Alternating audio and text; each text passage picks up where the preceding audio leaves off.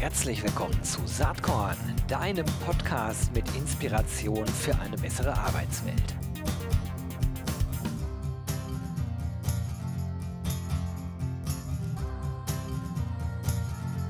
Hallo und herzlich willkommen zum Saatkorn Podcast. Freue mich heute zu, bereits zum zweiten Mal Professor Dr. Katja Nettesheim begrüßen zu dürfen. Hi Katja.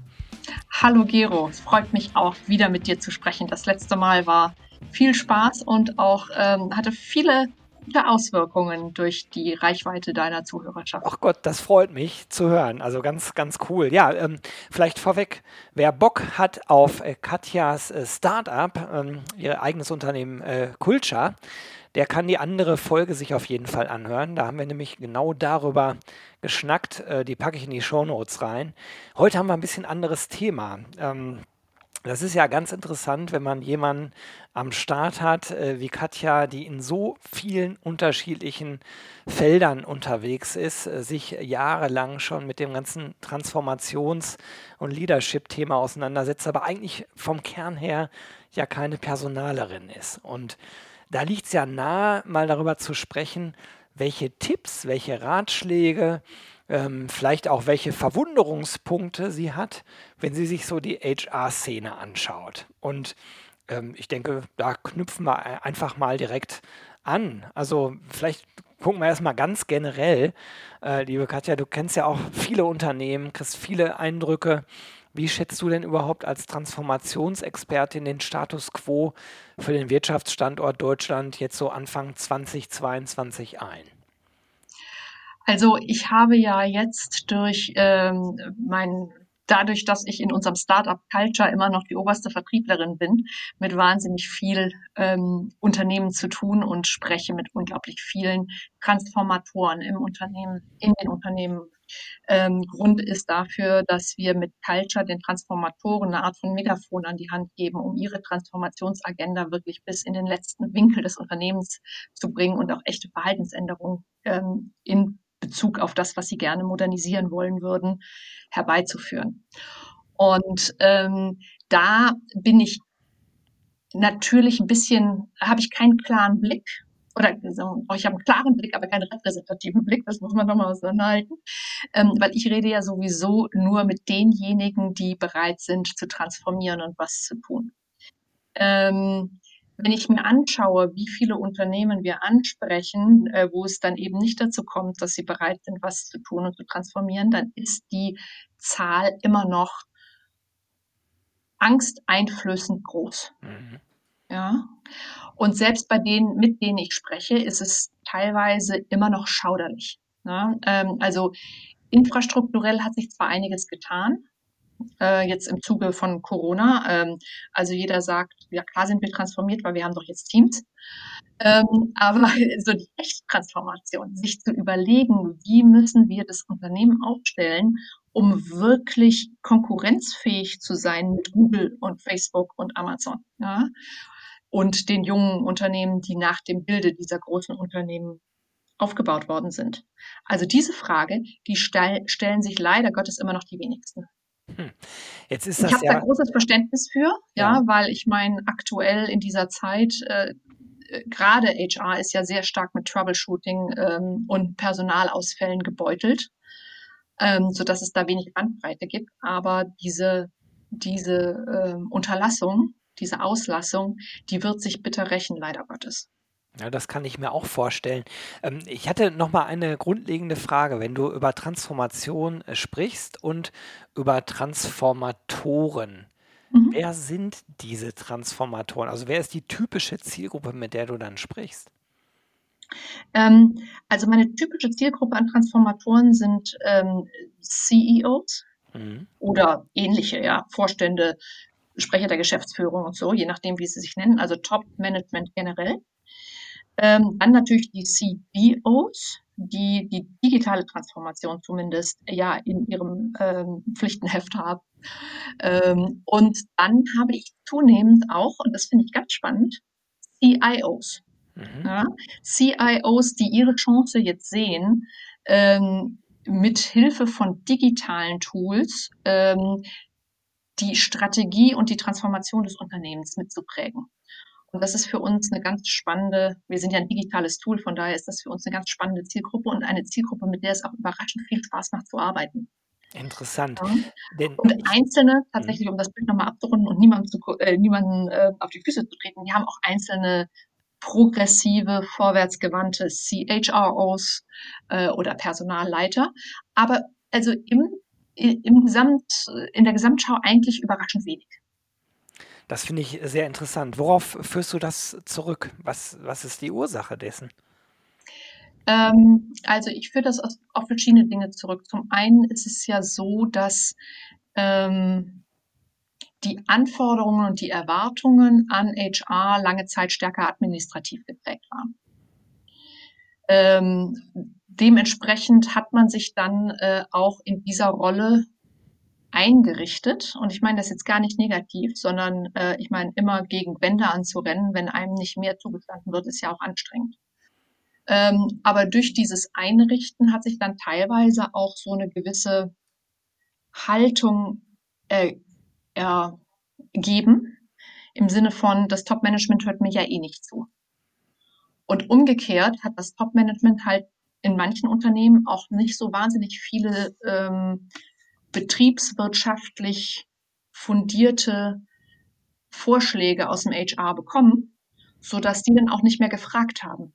Also es war so ein bisschen ein Teufelskreis. Und ich Mhm. glaube, diesen Teufelskreis äh, gilt es zu durchbrechen. Ähm, Im Zweifelsfall als erstes von Seiten der HRler und HRlerinnen, ähm, die sich die äh, um also indem sie bereit sind, eine betriebswirtschaftliche Perspektive einzunehmen und sich selber auch für betriebswirtschaftliches zuständig zu erklären. Ja, äh, zu sagen, Mensch, Leute, ohne HR geht hier gar nichts mehr, aber ich verstehe, dass es hier auch wirklich auf, auf, äh, auf Ergebnisse ankommt. Und deswegen haben wir uns Folgendes überlegt. Und das und das sind die wirtschaftlichen Konsequenzen dessen. Ja, ähm, wir machen diese Maßnahme und das ist der Return on Investment. Oder wir machen diese Maßnahme und dafür sparen wir da und da so viel ein. Ja, also das wäre tatsächlich mal nach all den Gesprächen, die ich auch so führe oder auch Interviews, die ich führe, schält sich das heraus als eine schon stärker erfolgsversprechende Strategie. Mhm. Das, äh, das setzt ja voraus, dass äh, sozusagen die HR-Funktion selbstbewusst voranschreitet und sagt, so auf Basis von den richtigen Zahlen, Daten, Fakten werfe ich jetzt äh, folgenden Vorschlag äh, sozusagen in die Runde und erwarte dann auch gehört zu werden. Dazu gehört ja ein Mhm. gewisses Risikobewusstsein, Ja, weil man kann auch scheitern. ja. Ähm, ich erlebe ähm, viele ähm, Personen leider als sehr risikoavers äh, in, in dieser, in dieser Gruppe von Menschen. Es müsste ja sozusagen beidseitig laufen. Das ist immer das, was ich Genau. denke. Ne? Also die HRler müssten äh, Mhm. sozusagen mehr das Heft des Handelns in die Hand nehmen, auch mit den richtigen Argumenten, aber sie müssten auch gehört werden. Wie ist denn da Ja. dein Eindruck, wenn du so mit deinen typischen äh, äh, Zielgruppen sprichst? Ist da ein Bewusstsein dafür da, dass wir äh, einen Paradigmenwechsel gerade erleben? Also haben die das alle schon verinnerlicht? Du meinst also so die CEOs und CDOs Ja, und so? ganz genau. Ähm, ich glaube nicht, dass wir aktuell schon einen Paradigmenwechsel erleben, weil dazu ähm, gibt es in meiner Sicht noch viel zu viele HRler und HRlerinnen, die ähm, sich mit der alten Rolle abfinden. Nee, sorry, äh, das meinte ich nicht. Ich meinte Okay. jetzt nicht einen Paradigmenwechsel bei HR, sondern Mhm. vorgelagert. Wir erleben einen Paradigmenwechsel am Arbeitsmarkt. Ach so, Also, auf dem, ne? ja, auf dem Arbeitsmarkt. So, und das ist für mich die Frage. Also ist das überall schon angekommen? Weil ich habe oft genug den Eindruck, dass, äh, dass man meinen könnte, dass so mancher denkt, ja, ach, nach der Pandemie ist doch alles wieder wie früher, dann kommen die Leute alle wieder zurück, 9 to 5 im Büro, dann habe ich sie alle wieder unter Kontrolle. Ich rede jetzt nicht von HR, ich rede jetzt Mhm. wirklich von äh, eher CEOs. Oder Ja, haben die wirklich schon kapiert, dass der Arbeitsmarkt, die Demografieentwicklung, die äh, gleichzeitig stattfindende Digitalisierung zu ganz anderen äh, Herausforderungen und Zuständen am Arbeitsmarkt führt, die mit der alten Welt eigentlich nichts mehr zu tun haben. also da kann ich jetzt natürlich nur aus meiner, aus meinen Gesprächen Klar. berichten. Da habe ich äh, noch niemanden gesprochen, der tatsächlich der Meinung wäre, dass wäre alles kein Problem und es sei, es sei immer noch ein Arbeitgebermarkt. Also Tatsächlich, ähm, jetzt wo ich drüber nachdenke, wir machen ja auch seit 2017 ähm, eine Preisverleihung mit einer Studie namens Digital Transformer of the Year. Und da haben wir seit 2017 erhoben, was ist, äh, was sind die größten Hindernisse zur digitalen Transformation. Und da ist seit 2017 der Fachkräfte, ja, der Fachkräftemangel, den haben wir da abgefragt, immer unter den Top 3. Das ist ähm, den Leuten schon relativ bewusst. Die Frage, die sich mir nur stellt, ist, ist das ein, ist das eine, eine Schutz, nein, eine Schutzbehauptung wäre das verkehrte Wort, aber ist das vielleicht auch eine bequeme, ein, ein, ein, bequemes Ding, hinter dem man sich verstecken kann. Ich würde ja gerne transformieren, aber dazu bräuchte ich Digital Natives und die kommen doch sowieso nicht zu uns in die schwäbische Provinz. Mhm. Ja, also ähm, Erkenntnis ist eigentlich da würde ich sagen. Aber ist auch die Ableitung daraus, dass man attraktiver werden muss für Talente, dass man so etwas wie äh, Corona und die damit einhergehende Remote- oder Hybridarbeit auch genau dazu nutzen kann, zu sagen, okay, die müssen jetzt nicht mehr in die schwäbische Provinz. Ja? Ähm, ist man bereit, sich der Ausrede zu entledigen? Das ist für genau. mich so ein bisschen die Frage Das ist das ist für mich, äh, die Frage, die ich dir gern stellen würde Richtung deine Zielgruppen. Äh, sind die soweit, das zu sagen? Also, ich würde mal, äh, meinen, eher nein, sondern ich glaube, dass da weit verbreitet ist: „Ja, äh, wir müssen da mehr tun, aber unsere HR-Abteilung, die bringt es halt nicht und das ist halt schwierig.“ Ähm, aber dass die Denke, dass man wirklich was ändern muss, auch ganz oben anfangen muss, was dann wirklich bedeutet, ich muss mehr Geld in die Hand nehmen, ich muss andere Arbeitsprozesse ermöglichen, ich muss meine Kultur hin von einer Offline-Kultur mindestens mal zu einer Hybrid-Kultur entwickeln. Ja. Und äh, das sind ja Gedanken, die eigentlich ein CEO sich meiner Meinung nach machen muss, ähm, denn es geht um das Überleben des Unternehmens, um nicht weniger. Äh, und, Absolut. Ja. Absolut. Ähm, also ähm, da stecken verschiedene Sachen drin. Ich versuche das jetzt mal alles abzuschichten. Zum einen, ähm, es gibt natürlich niemand zu, dass das eine Ausrede ist. Ähm, zum zweiten, ich glaube, die haben das tatsächlich verstanden, wie kritisch das ist. Ähm, ich scheitert aus meiner Sicht nicht so sehr daran, das anzuerkennen, dass es kritisch ist, und auch Geld in die Hand zu nehmen, sondern es scheitert daran, sich einzugestehen, dass das auch ganz oben anfängt und man zum Beispiel seinen Führungsstil ändern muss mhm. und Kontrolle abgeben muss und ähm, nicht mehr wenn man, wenn man tatsächlich attraktiv sein will für junge Talente und Leute haben will, äh, die mal was ausprobieren, da kann man nicht mehr die Leute beim ersten Fehler an, an, ans Kreuz nageln. Und das sind ja beliebte Herrschaftsinstrumente. Oder darauf zu vertrauen, dass Leute sich gegenseitig verpfeifen. Das geht auch nicht mehr in einer äh, Experimentierfreude und Fehlerkultur, Kultur, ja. Ähm, ich glaube, das ist das, was eigentlich sehr, sehr tief drinnen das Unbehagen verursacht, dass die alten Führungsinstrumente nicht mehr funktionieren in einem Unternehmen, das attraktiv ist für junge Talente. Und ähm, das ist ja genau der Punkt, an dem wir mit Culture auch ansetzen, um Alternativen zu den alten Führungsinstrumenten anzubieten, ja, um einen Werkzeugkasten anzubieten, wie man schwierige oder wie man überhaupt äh, Zusammenarbeit gestalten kann, ohne auf diese alten Command and Conquer ähm, Tools zurück, ja. zurückzugreifen. Ja, ähm, also teilweise sehe ich das genauso wie du, teilweise würde ich dir auch widersprechen. Also wenn es ums Geld geht, glaube ich, dass die allermeisten ähm, HR-Abteilungen immer noch nicht adäquat ausgestattet sind, sondern dass die Erwartungshaltung immer noch ist, ähm, mit, der, mit der gleichen Kapazität an, also an Personalressourcen im Team, aber auch an Budget, was äh, über die reinen Personalkosten hinausgeht, wirklich aktiv zu werden. So, und mhm. äh, das sind aber natürlich Dinge, die eigentlich nach einer Bewusstseinsveränderung äh, eigentlich erst eine wirkliche Relevanz äh, gewinnen. Denn es nutzt nichts, nur mit viel Geld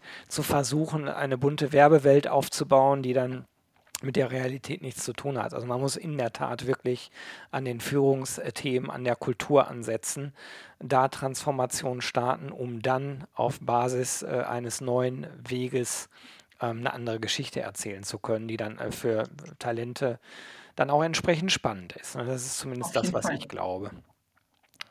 Und das setzt halt ähm, voraus, und dann bringe ich nochmal mein Argument, dass wirklich äh, ähm, ganz oben äh, die entsprechenden Entscheidungen und Weichenstellungen stattfinden müssen.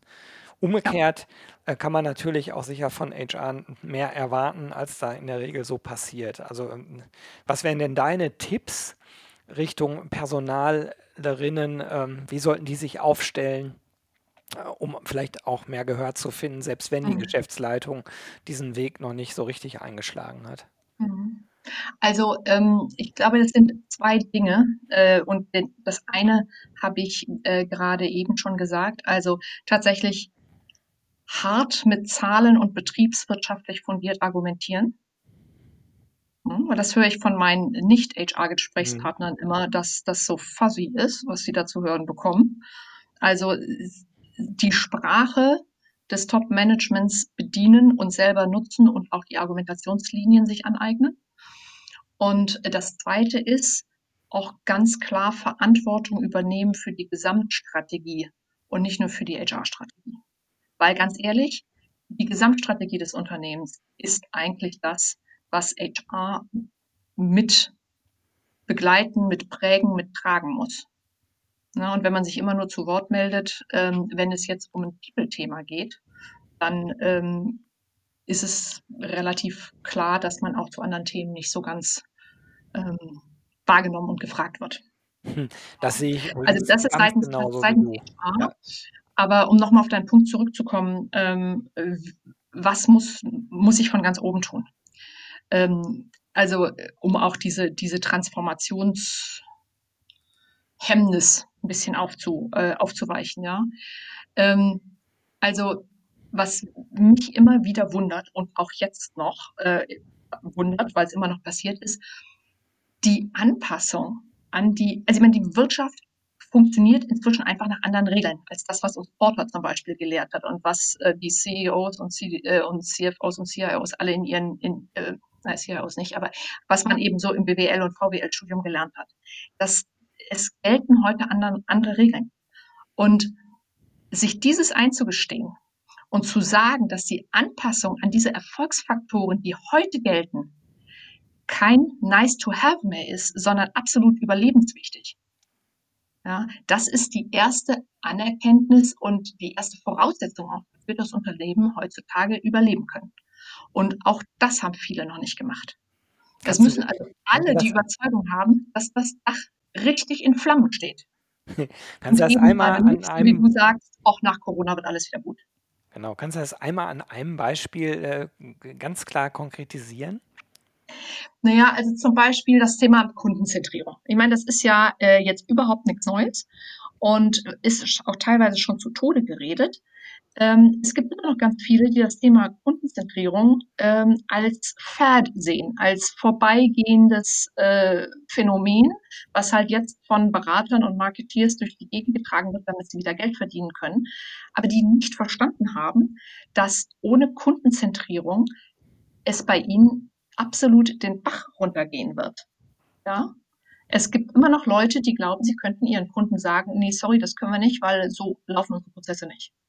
Mhm. Hm.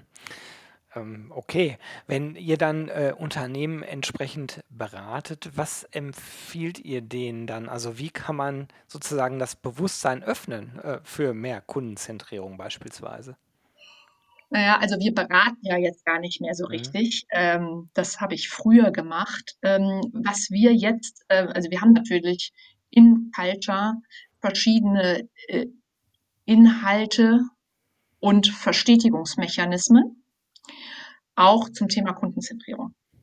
Und ähm, wie wir das jetzt ma machen, ist, dass wir zum Beispiel ein Modul haben, in dem wir zeigen, dass ähm, alle, alle Märkte, alle Industrien davon betroffen sind, dass es Unternehmen gibt, die obsessiv kundenzentrisch sind, wie zum Beispiel Amazon. Weil die nämlich jeden Menschen und sei es nur in seiner privaten Eigenschaft als äh, Konsument, äh, versauen, indem sie die Ansprüche an, an, äh, an die Einfachheit des Einkaufens so hochschrauben. Mhm. Und dieser, der jetzt irgendwie mit einem Klick seinen Dienst kauft, muss dann äh, am Montagmorgen 20 Faxe schicken, um ein, äh, ein Kilo Stahl zu kaufen. Da hat der keinen Bock drauf. Ja, das heißt also, auch wenn es sich um ganz unterschiedliche Märkte handelt, äh, ist jeder davon jedes Unternehmen, auch im B2B, davon beeinflusst, was die Big Four vorlegen an Ease of Buying zum Beispiel. Ja, also das legen wir ganz stark da und dann ähm, geben wir konkrete äh, Maßnahmen an die Hand, wie man sich im Gesamtunternehmen und zwar bis in die letzte Ecke tatsächlich kundenzentrischer aufstellen kann und zwar primär, äh, also primär mal Mindset und dann direkt danach auch, was sind konkrete, konkrete ähm, Maßnahmen, die man tun kann am nächsten Tag. Das ist interessant. Das hat viele Implikationen natürlich auch auf, ähm, also auch auf die HR-Rolle, wenn man so denkt.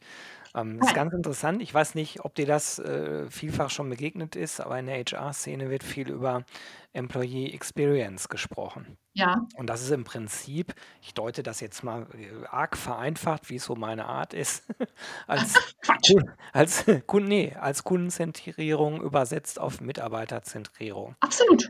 Und ähm, ich persönlich halte davon sehr, sehr viel, auch wenn das wenn das äh, sich auf den ersten Blick erstmal ganz komisch anfühlt, ähm, also so nach dem Motto, ich tue alles für meine Mitarbeiter, ähm, kann ich natürlich nicht, weil ähm, äh, an, der, an der Geldschraube sind irgendwann automatisch Grenzen gesetzt. Aber so vom Grundgedanken zu überlegen, wie ist es eigentlich in dieser Organisation zu arbeiten? Wie fühlt sich das eigentlich an? Und zwar vom ersten Moment, vom Onboarding oder vielleicht sogar noch davor im Recruiting bis ähm, sozusagen die, die ganze äh, Maintenance, also der Employee Lifecycle, äh, bis ich vielleicht auch mal ausscheide und vielleicht sogar danach sogar noch Kontakt mit dem Unternehmen habe. Ich persönlich finde das einen guten Ansatz, ähm, weil da viele von diesen Kundenzentrierungsthemen äh, auch mitschwingen, nur halt eben auf die eigene Mitarbeiterschaft äh, äh, gemünzt. Was denkst du Absolut. dazu? Ja, du, ähm, das ist gar nicht grob das ist gar nicht vergröbert. Das ist tatsächlich, ähm, wenn man es richtig macht, genau die, äh, also es ist die gleiche Denke. Ja? Und an der Stelle tatsächlich würde ich auch sagen, dass HR da schon ein bisschen weiter ist als viele andere Bereiche des Unternehmens. Ähm, aber walk a day in your customer's shoes or in your employees' shoes mhm. ist genau der richtige Ausgangspunkt, um ähm, die Services so zu gestalten, dass sie wirklich kunden- bzw. mitarbeiterzentrisch sind. Ähm, ich finde das äh, von der Denke her richtig. Jetzt ist das Auf ja bei der anderen Seite ist das in, dem, in der Umsetzung meines Erachtens bei weitem noch nicht da, wo es sein müsste. Ja? Weil was es nämlich auch bedeutet, ja, ist, dass wir über alles, was wir als gegeben erachten, nochmal neu nachdenken müssen. Ja, absolut. Und ganz ehrlich, die Welt hat sich so derart verändert, insbesondere in den letzten zwei Jahren, aber auch schon in den zehn Jahren äh, zuvor. Wie kann man heutzutage noch sagen, das machen wir halt so oder das war schon immer so? Das ist wie, wenn man ähm, sich immer noch in seine Jeans presst, die man ähm, mit 18 getragen hat. Ja, das wäre bei mir zum Beispiel überhaupt nicht erfolgreich und ich versuche ja auch nicht, die mit Mühe und Not anzubehalten, nur weil ich die immer schon getragen habe. Ja. Ähm, also wir haben uns so in Prozesse und in Zuständigkeiten und in Unternehmenspolitik und in sonstige Dysfunktionalitäten verstrickt, dass wir ähm, überhaupt nicht mehr ins Handeln kommen. Unser Handlungsspielraum, den haben wir uns selber so eingeengt durch lauter Regularien, die vielleicht früher mal okay waren oder die ähm, für gute Zeiten ähm, adäquat waren, aber wir sind nicht mehr in guten Zeiten. Das ja, Dach steht in Flammen. Ja? Wirklich Und ich habe manchmal fragen. den Eindruck, ich weiß nicht, ob du dieses Don't Look Up gesehen hast, diesen Film. So kommt es mir manchmal in Unternehmen vor. Nicht nur manchmal, sondern relativ häufig. Welcher Film? Don't Look Up. Ja, natürlich, klar. Ja, Ja, genau. ist ja am So. Ende eine Satire auf unsere ganze Gesellschaft und, äh, da sind ja Unternehmen 'n Teil davon. Äh, Genau. aber meine Frage wäre an an an dich als Transformationsexpertin. Ich würde ja das genauso sehen. Ich kann's noch nicht so klar ausdrücken, wie du's grade beschrieben hast. Aber die Frage ist ja: Wie fange ich an, das aufzubrechen? Wie mache ich das? Mhm. Wo ist der Anfang? Ja, der Anfang ist, dass man wirklich mal die aktuelle Situation als Überlebenskampf ansieht und nicht mehr als: „Ach, wir waren doch immer schon Weltmarktführer, das werden wir auch bleiben.“ Mhm. Nein, wir sind hier im Survival Mode, ja? Und selbst wenn das vielleicht 'n bisschen überzeichnet ist an mancher Stelle, es schadet überhaupt nicht, sich mal in den Survival Mode zurückzuversetzen und in der Perspektive alle dem Wandel entgegenstehenden Aspekte zu betrachten und auch die Ressourcen entsprechend zu allokieren.